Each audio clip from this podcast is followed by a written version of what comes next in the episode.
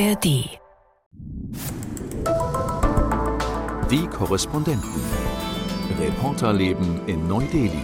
Ich weiß nicht, ob das wirklich die Zukunft ist. Wie ein Heißluftföhn, wenn man dann rauskommt. Okay, wir schalten jetzt einfach für halb Rajasthan das Internet ab. Ein Podcast von NDR Info.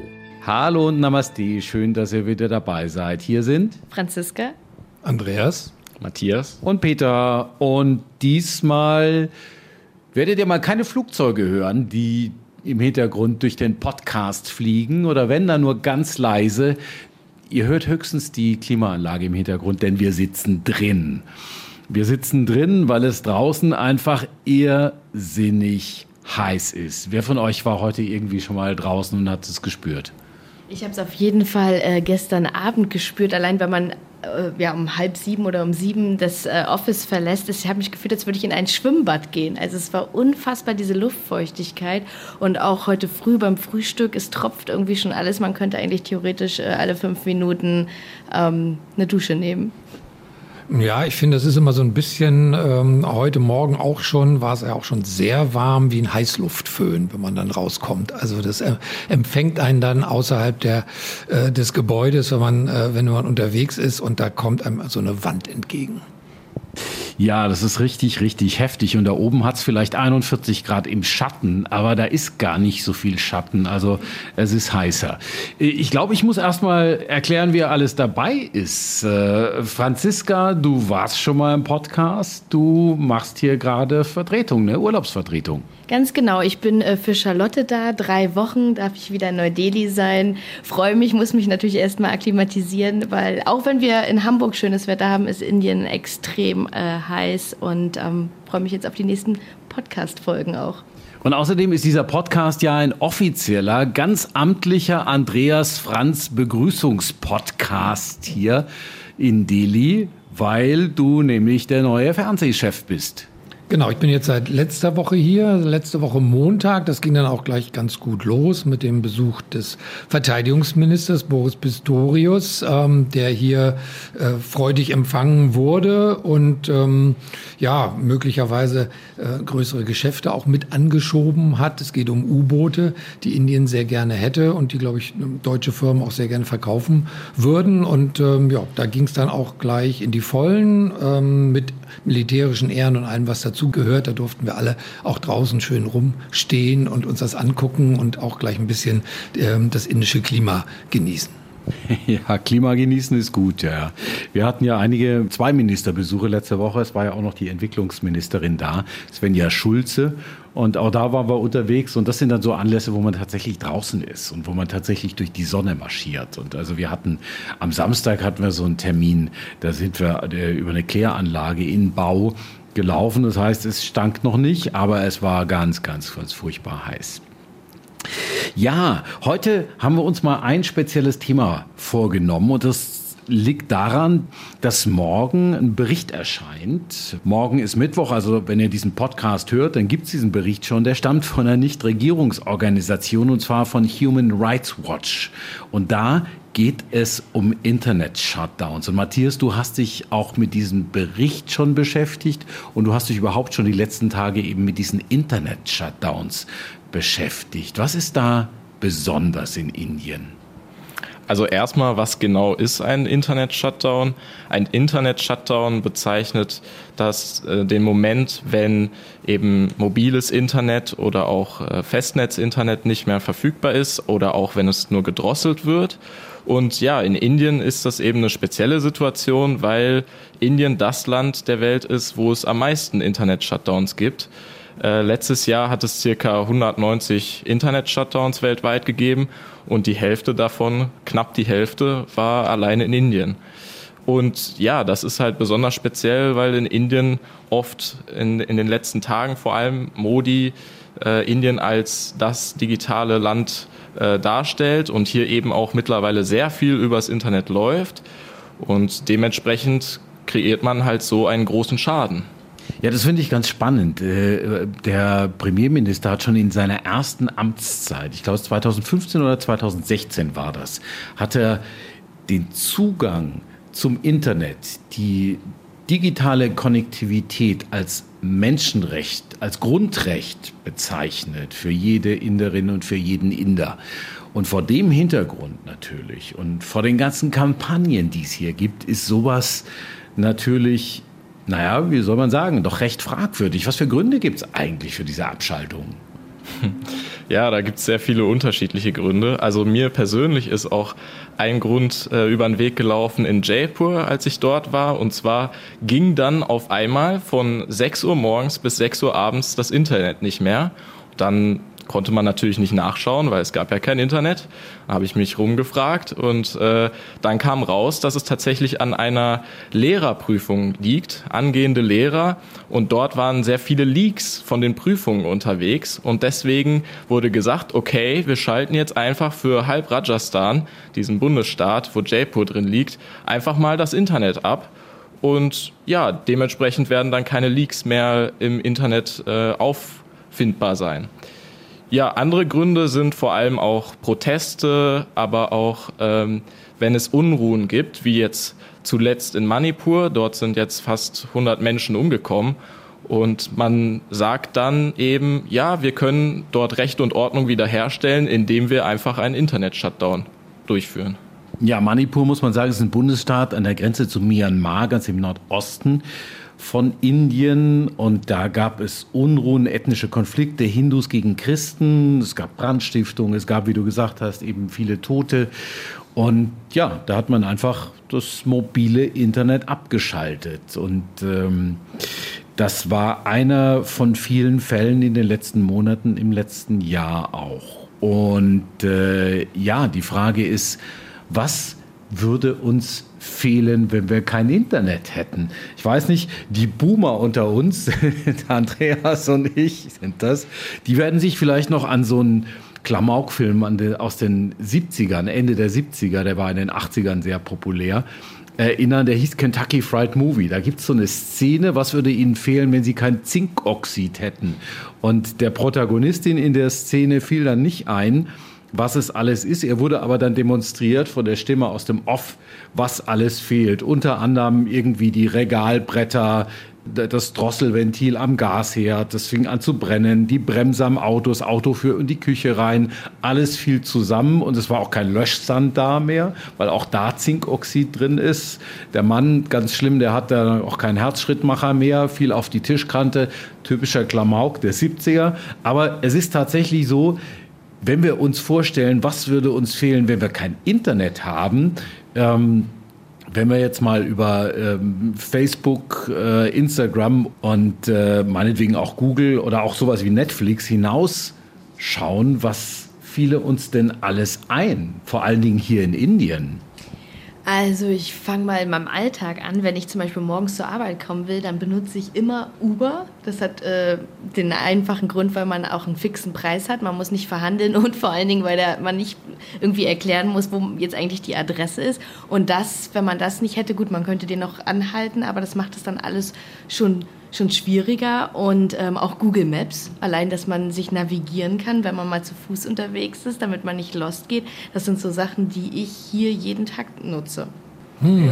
Ja, also was mir aufgefallen ist, ist, dass es hier, äh, glaube ich, noch viel verstärkter, intensiver genutzt wird. Also ähm, was mir indische Gesprächspartner sagen, ist, also telefoniert wird ja eigentlich über WhatsApp ähm, im Wesentlichen. Also das äh, fällt dann schon mal weg. Ähm, also ganz viele Dinge, wie du sagst, ne, zur Orientierung. Und ähm, bestellt wird inzwischen anscheinend auch pandemiebedingt noch viel mehr im, im Netz, auch Lebensmittel, wenn man irgendwas was sonst für zu Hause braucht. Mir sind schon ganz viele Dinge, weil ich mich ja hier auch ein bisschen einrichten muss, auch empfohlen worden. Also ganz, ganz viele verschiedene Apps, die so die ähm, Dinge des täglichen Alltags dann einem äh, vor die Haustür liefern. Also ähm, die Abhängigkeit scheint mir hier noch größer, noch intensiver zu sein, was das Netz angeht. Ja, absolut. Vor allen Dingen, also was ganz, ganz wichtig ist, hier sind die Zahlungssysteme, die digitalen. Ja, genau. Hier gibt's äh, PayTM, PhonePay und äh, immer wenn man bei einem Laden ist, dann ist es eigentlich mittlerweile, also vor allem in den Großstädten, in Dörfern muss man sagen, ist das schon noch mal etwas anders, aber in den Großstädten ist es eigentlich an der Tagesordnung, dass man einfach mit seinem Handy bezahlt, egal wo. Also auch bei dem Früchtehändler von nebenan. Und dann kommt immer dieses folgende Geräusch, wenn man dann äh, bezahlt hat. Und das ist dann immer das Zeichen, okay, das Geld ist angekommen und äh, man hat es also abgeschickt und dann weiß der Händler Bescheid, okay, ja, der, der Deal ist abgeschlossen. Ja, vor allen Dingen, das ist wirklich nur so ein kleiner QR-Code, der auf so einer Plastikkarte häufig drauf ist. Der hängt irgendwo, man hält das Handy drüber, scannt es und äh, gibt dann den Betrag ein und zeigt es vielleicht kurz. Oder der Händler hat eben auch den Ton, kriegt noch eine Bestätigung, dass das alles okay ist und es geht ziemlich fix. Und es geht echt bei jedem kleinen Stand inzwischen, ja, bei jedem Streetfood-Stand hier in Delhi auf jeden Fall und woanders auch. Ne? Ja, also für dich geht das, weil du hast ja auch PayTM und mir hat mal ein, ein Freund erzählt, er hat jetzt die indische Staatsbürgerschaft, also ein ausländischer Freund, dabei hatte er nur PayTM. Also es ist tatsächlich so, man fühlt sich äh, auf einmal mit so vielen Rechten und Möglichkeiten in Indien, wenn man PayTM hat, weil hier es doch mittlerweile sehr schwer geworden ist, mit, mit Cash irgendwo noch zu bezahlen teilweise. Also manchmal wird das auch einfach nicht akzeptiert. Und da jetzt ich mit meiner internationalen Credit Card halt keinen PayTM haben kann, fühlt man sich da manchmal schon ein bisschen ausgeschlossen. Ja, also es wurde ja sogar der, der Bundesaußenministerin äh, vorgeführt, als sie hier in Delhi war vor ein paar Monaten. Da wurde sie in Old Delhi zu einem äh, Straßenhändler geführt und da wurde ihr vorgeführt, wie PayTM funktioniert. Und da hat äh, Annalena Baerbock doch durchaus gestaunt. Und ich glaube, das war nicht gespielt. Und äh, das äh, verdeutlicht auch ganz gut, was das mittlerweile schon für Auswüchse hat. Unser Kollege Anoop hat uns gerade erzählt, dass er auch von, das kommt ja hier öfter mal vor, von Bettlern angesprochen wurde und dann meinte, ja, ich habe gar kein Cash. Also ja, hier kannst auch PTM nutzen. Also das ist schon ein krasses Beispiel auf jeden Fall. Naja, das zeigt ja auch, dass die indische Regierung ziemlich erfolgreich war, eigentlich fast jedem Inder, jeder Inderin ein Konto zu verpassen. Ne? Also man hat hier einfach ein Konto und äh, dieses PayTM ist ja über eine Schnittstelle mit dem Konto selber verbunden und deshalb funktioniert es. Ne? Oder funktionieren auch die anderen Apps, PhoneP zum Beispiel und die es eben dann noch gibt. So. Ich schaue jetzt aber mal selber gerade auf meinem Handy drauf, was, was ich denn da alles habe. Ich habe so ein paar indische Apps, also auch so Covid-Apps, die alle verbunden sind natürlich. Ähm, die sind aber jetzt nicht mehr ganz so aktuell. Ein paar Zahlungsdienste habe ich. Ich glaube auch die Lieferdienste oder so, die Essenlieferdienste, die, die Somato zum Beispiel. Dafür braucht man einfach halt sein Smartphone. Ne? Ja, genau. Also das sind die vielen Dinge, die, glaube ich, hier sehr intensiv genutzt werden. Äh, da bin ich noch nicht ganz so mit, äh, ähm, mit dabei, aber Stück für Stück. Und äh, ich habe eben auch dieses PTM, kann ich mir bisher auch noch nicht ähm, runterladen bzw. nutzen, weil dafür eben das, das indische Bankkonto fehlt. Und da braucht man dann auch noch mit ziemlichem Aufwand dann doch noch ein paar Dokumente. Äh, und dann, ja, dann gilt man hier, glaube ich, so halb als eingebürgert wahrscheinlich. Ne? Ja, und was man natürlich nicht vergessen darf, wir sprechen jetzt hier über so Essenslieferdienste, wird vielleicht manch einer mit den Schulter zucken und sagen, naja, das ist, sind, sind so First World Problems, ne, wenn er kein Essen geliefert bekommt. Aber hinter diesen Essenslieferdiensten stecken ja ganz viele Leute, die mir Geld damit verdienen. Das heißt, wenn jemand nicht bestellen kann, dann kriegt auch der Lieferfahrer kein Geld. Dann kriegt dessen Familie äh, kein Geld. Die haben kein Einkommen. Das heißt, alles, was digital nicht funktioniert, gibt in der echten Welt, in der Realität dann auch keinen Ertrag für die Menschen, die normalerweise davon leben. Und was ich ganz spannend finde, und das ist auch dieser Human Rights Watch Bericht, der spricht es auch an, es gibt ja ganz viele Dinge, auch für arme Menschen hier in diesem Land, wo sie sich digital legitimieren müssen. Zum Beispiel in den Lebensmittelläden. Hier gibt es ganz viel Lebensmittelhilfe für ärmere Menschen. Es gibt diese Lebensmittelkarten, da kriegt man Mehl damit, Zucker, Reis, Grundnahrungsmittel bekommt man damit. Und da muss man sich legitimieren mit einer äh, internetbasierten Technologie. Das funktioniert einfach nicht, wenn das Internet abgeschaltet ist. Und dann haben die Leute halt ein paar Tage mal nichts zu essen, um es mal so zu sagen. Und es gibt zum Beispiel auch staatliche Einkommenssicherungsprogramme, auf dem Land vor allem, für wirklich die Ärmsten der Armen. Die gehen da jeden Tag arbeiten und die sind inzwischen so eingestellt. Die haben auch alle Smartphones obwohl sie sehr arm sind, aber sie müssen nachweisen mit den Smartphones und auch mit der Geolocation, also mit ihrem Ort, wo sie gerade sind. Sie müssen Fotos machen, wo sie gerade sind und der Ort, das wird alles erfasst, dass sie zur Arbeit gehen. Wenn sie nicht nachweisen können, dass sie arbeiten, dann kriegen sie auch keinen Lohn. Und ähm, auch überhaupt, es gibt etwas, was wir in Deutschland nicht so häufig benutzen, eine Softcopy. Kennt ihr die Softcopy? Hm, sagt mir jetzt erstmal, äh, nee, spontan nichts. Nee, mir auch nicht. Aber du kannst Ja. es erklären, Matthias. Ne? Ja, also das kommt öfter vor, dass man einfach Dokumente auf seinem Handy vorzeigen kann. Also Softcopy bedeutet einfach, dass das Dokument eben auf dem Handy noch liegt und zum Beispiel als PDF gesendet wird oder eben vorgezeigt wird. Genau, und das wird hier oft einfach akzeptiert, auch mal ohne QR-Code, schon erstaunlich. Eben, ja. Also ich habe auch selbst auf meinem Handy viele Sachen, die ich irgendwo auch noch in ausgedruckter Form habe, die ich in Deutschland sicher auch in ausgedruckter Form mit mir führen würde, wenn ich irgendwo hingehe, vor allen Dingen, wenn ich auf ein Amt gehe, wo hier die Menschen aber gar keine äh, Drucke mehr haben, gar kein Papier mehr haben. Die haben das alles auf dem Handy. Und in dem Moment, wo sie das aber auch nicht übertragen können, in dem Moment, äh, wo das Internet abgeschaltet ist und sie Dinge nicht bekommen können, sind sie da natürlich auch eingeschränkt. Ja? Es sei denn, sie haben es da schon gespeichert und das Handy funktioniert zumindest. Aber auch das ist etwas, was hier extrem wichtig ist und deshalb sieht man eben auch, welche Auswirkungen diese Internet-Shutdowns haben. So. Was würde dich am meisten schmerzen, Andreas, wenn sie dir das Internet abklemmen?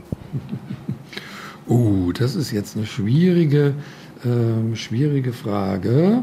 Ach, ich glaube, ähm, es gibt eine App, ich nenne jetzt keinen Namen, äh, mit, mit der ich äh, nach, äh, nach Hause kommuniziere, äh, nach Deutschland. Und das, ähm, das wäre, glaube ich, sehr schmerzhaft, wenn das nicht mehr funktionieren würde. In, in, ja. Genau, ich glaube, die Kommunikation ist es. Also das hatten wir bisher vergessen. Ich meine, ähm, die ganzen Messenger-Apps, die es gibt, äh, ob das jetzt WhatsApp ist, ob das Signal ist oder Telegram, haben ja alle Telefonfunktionen. Und das merken wir vor allen Dingen, dass wir halt dann eben, weil Daten auch so günstig sind, ähm, die natürlich nutzen zum Telefonieren. Und wir haben sowieso so einen Mix aus deutschen Telefonen, aus indischen Telefonen und so. Und wenn man natürlich von Messenger zu Messenger telefoniert, WhatsApp-Anrufe macht, dann ist es ja egal. Und dann kostet es nichts. Und die Leute hier rufen auch mit WhatsApp an. Und äh, also insofern ist das das Kommunikationsmittel, weniger das Telefonnetz und das Mobilfunknetz, sondern das mobile Internet über solche Messenger. Und auch das ist natürlich dann abgeklemmt.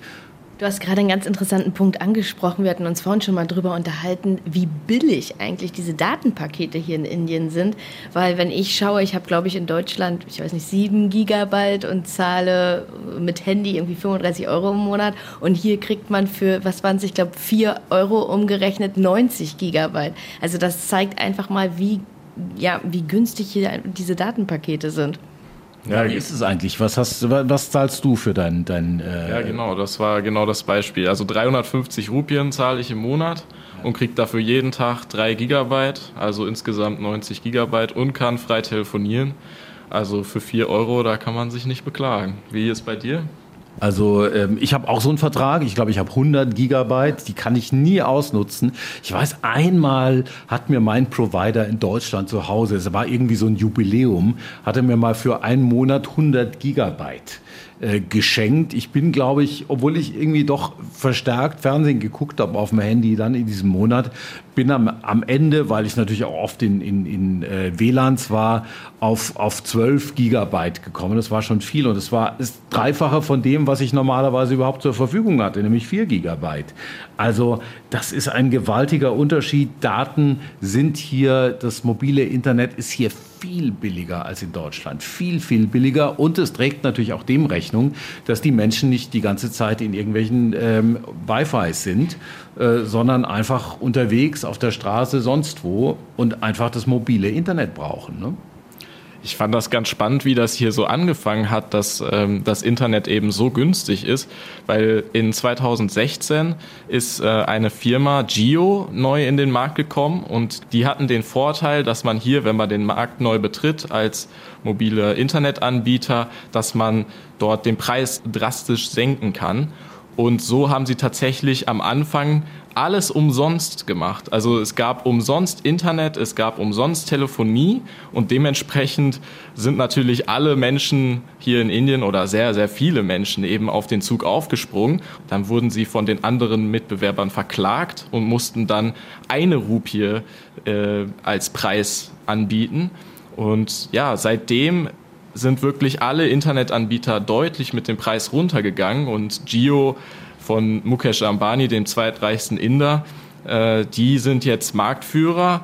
Jedoch ist das natürlich auch ein Problem, weil sie jetzt eben in einer gewissen Monopolsituation sind und mittlerweile die Preise wieder erhöhen und auch die Qualität des Internets wieder abnimmt. Ja, das ist natürlich die Frage, wie sich das dann entwickelt. Ja, ähm, aber es ist auf jeden Fall extrem billig und dieses Land lebt ja auch davon, dass dieses, dass das Internet so extrem billig ist, weil äh, ganz viele Dienste sonst nicht äh, sinnvoll wären, auch bezahlbar für die Menschen. Äh, also man geht einfach davon aus, und das ist ja auch eine Umsetzung dieses Grundrechts, das Modi da versprochen hat dass jeder äh, in diesem Land äh, Zugang haben kann zum Internet und eine Verbindung hat, digitale Konnektivität, wie es Modi mal funktioniert hat. Und gerade da beißt es sich halt mit diesen ganzen Abschaltungen. Man darf ja auch nicht vergessen, dass es ein Riesenmarkt ist. Zwar sind mittlerweile nur jeder zweite Inder äh, mit dem Internet äh, verbunden, aber das sind ja trotzdem noch von 1,4 Milliarden Einwohnern 800 Millionen Internet-User. Das muss man sich mal vorstellen, wenn man das zum Beispiel mit äh, bei uns in Deutschland vergleicht. Ich war übrigens am letzten Wochenende ähm, in einem Restaurant. Da sollten wir mal hingehen. Auch in Hauskass ist das sehr nett. Eine Dachterrasse. Da war es so, da hast du erstmal dich eintragen müssen auf einer digitalen Warteliste. Dann hast du dich wohin gesetzt. Das waren so halbe Sofas, wo du dich hingesetzt hast. Das war sehr nett. Dann hast du den QR-Code gescannt mit der äh, Speisekarte, was jetzt nicht ungewöhnlich ist, was in vielen Restaurants ist. Aber dann hast du auch mobil bestellt und ähm, dann kam irgendwann mal der äh, Kellner, hat das auch gebracht. Es ging relativ fix. Also hast so wie, als hättest du bei, bei irgendeinem so Lieferdienst, würdest du es bestellen, hast es im Restaurant bestellt und am Ende hast du dann auch noch digital bezahlt. Also äh, für mich war das ein bisschen zu viel muss ich sagen. Also das war mir ein kleines bisschen zu digital, weil ich habe erst mal gemerkt, es ist doch ganz schön, mit, mit den Menschen auch zu interagieren, mit dem Kellner zu sprechen und vor allen Dingen eine Frage zu stellen, ja, ob irgendwas irgendwie gewürzt ist, ob irgendwas äh, bisschen verändert werden kann. Das hat es natürlich nicht alles zugelassen. Also äh, das war, das war ein bisschen problematisch und auch das Trinkgeld hast du dann relativ unpersönlich digital gegeben. So. Also insofern, ich weiß nicht, ob das wirklich die Zukunft ist. Aber Andreas, du wolltest gerade noch was sagen. Ich glaube, zu dem Punkt vorher war das. Ja, ich habe noch mal äh, kurz drüber nachgedacht, äh, weil ich glaube, eben zwei, drei, vier Euro ähm, ist natürlich für uns spottbillig äh, für, für so ein Kontingent, ähm, aber für viele Inder ist es immer noch ganz schön viel Geld. Ne? Also äh, du hast ja hier von den 800 Millionen gesprochen. Ich weiß nicht, wie viele hunderte Millionen sind, die, ähm, für die das immer noch ein ganz gutes Budget ist. Ähm, aber hat sicherlich dazu beigetragen, dass oder trägt dazu bei, dass es eben so eine enorme äh, Ausbreitung hat hier und das einfach so ein Alltagsgerät ist für jeden, äh, für, für jeder Mann und jede Frau. Ja. Aber was ich auch noch ganz spannend fand, ist, dass das erst in den letzten Jahren auch das Covid da so ein Beschleuniger war, diese Digitalisierung so extrem gepusht hat, dass zum Beispiel einige vor ja, ein, zwei Jahren noch nicht mal ein Smartphone hatten, noch nicht, also für die war noch das Internet äh, Niemandsland und jetzt wirklich alles damit machen, alle Rechnungen online bezahlen und vorher tatsächlich Cash. Also wie schnell sich dieser Wandel hier vollzogen hat, also das finde ich schon äh, beeindruckend. Ja, das stimmt. Ich glaube, das war sicher noch so ein, so ein äh, Beschleuniger, so ein Katalysator, die, die Pandemie, dass noch mehr gemacht wurde online. Aber es war ja auch schon vorher so. Und zentrale Bereiche des Lebens funktionieren einfach digital hier. Und gerade deshalb, glaube ich, trifft es die Menschen auch besonders, wenn das Internet einfach mal abgeschaltet wird. Ich meine, ich war neulich in Kaschmir, hatte ich schon erzählt im Podcast und äh, in Kaschmir war 550 Tage lang das Internet abgeschaltet. 550 Tage, anderthalb Jahre ist das war das mobile Internet abgeschaltet. Zwischendurch war sogar das komplette Telefonnetz, also das Festnetztelefon abgeschaltet, das Kabelfernsehen war abgeschaltet. Die waren richtig abgeschottet und die haben sehr, sehr, sehr viel Geld verloren in der Zeit. Das hat der Wirtschaft sehr geschadet dort.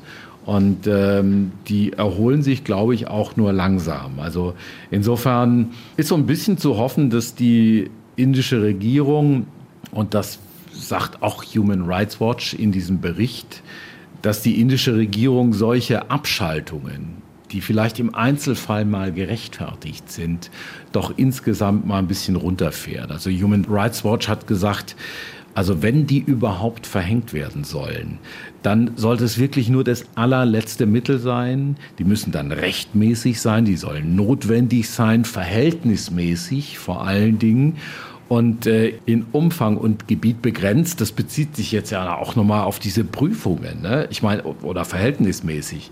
Für Lehrerprüfungen werden dann einfach mal 30 Millionen Menschen in Haftung genommen, weil vorher die Parole umging, dass die Lösungen zu diesen Prüfungen schon irgendwo vorhanden sind und man verhindern möchte, dass die ähm, Prüflinge diese Dinger tatsächlich sehen also diese Lösungen. Das ist natürlich ein kleines bisschen absurd, würde ich sagen. Haben damals Leute zu dir was gesagt, als du da in Jaipur warst, was sie davon halten?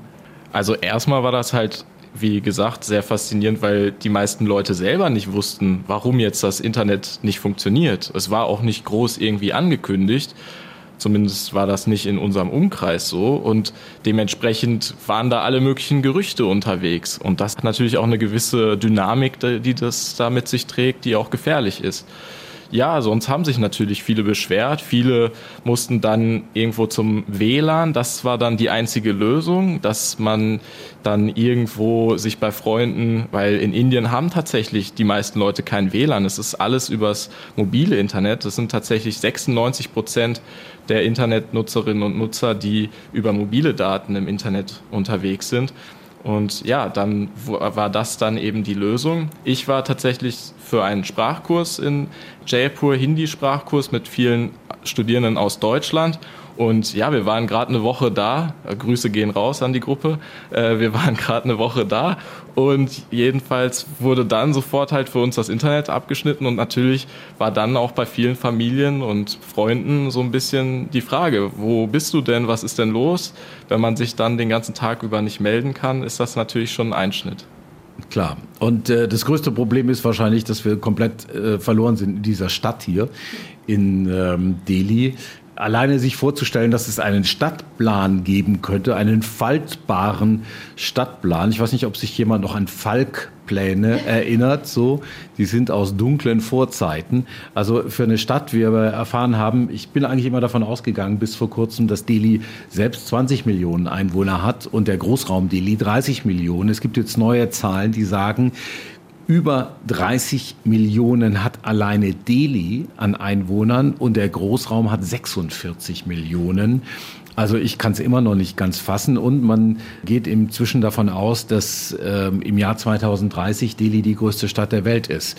Und für so eine Stadt, die auch noch so in Bewegung ist, Stadtpläne zu drucken, ist, glaube ich, irgendwie relativ sinnlos. Und äh, die zusammenzufalten ist noch sinnloser.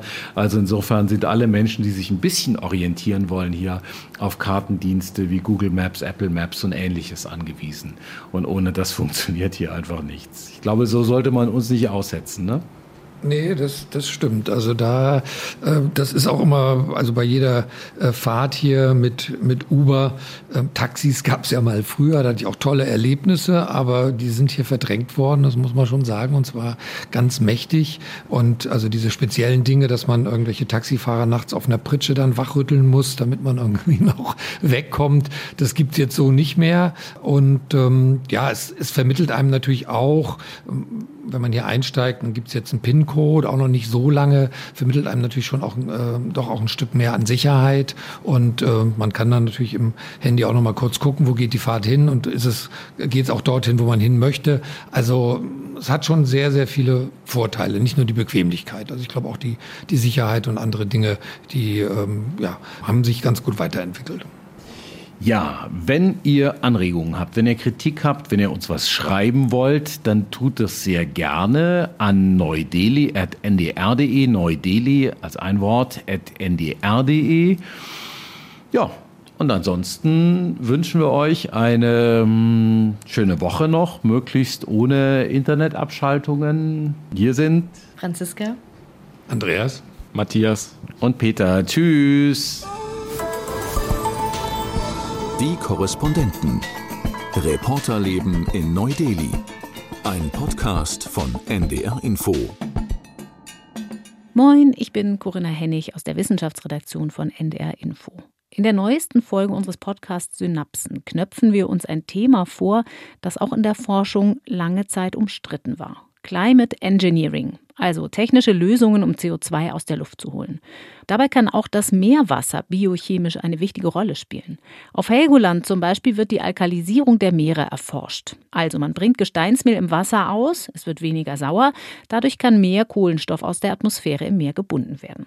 Unsere Autorin Jasmin Appelhans hat sich das vor Ort angeguckt. Sie ist selbst Meeresbiologin und sie erklärt, welche Risiken bei solchen Verfahren noch erforscht werden müssen was sie in der Gesamtbilanz bringen und warum wir in der Klimakrise offenbar nicht mehr ohne solche technische Nachhilfe auskommen. Climate Engineering, Unterstützung für die Klimawende heißt die Folge unseres Podcasts Synapsen. Jetzt in der ARD Audiothek und überall, wo es Podcasts gibt.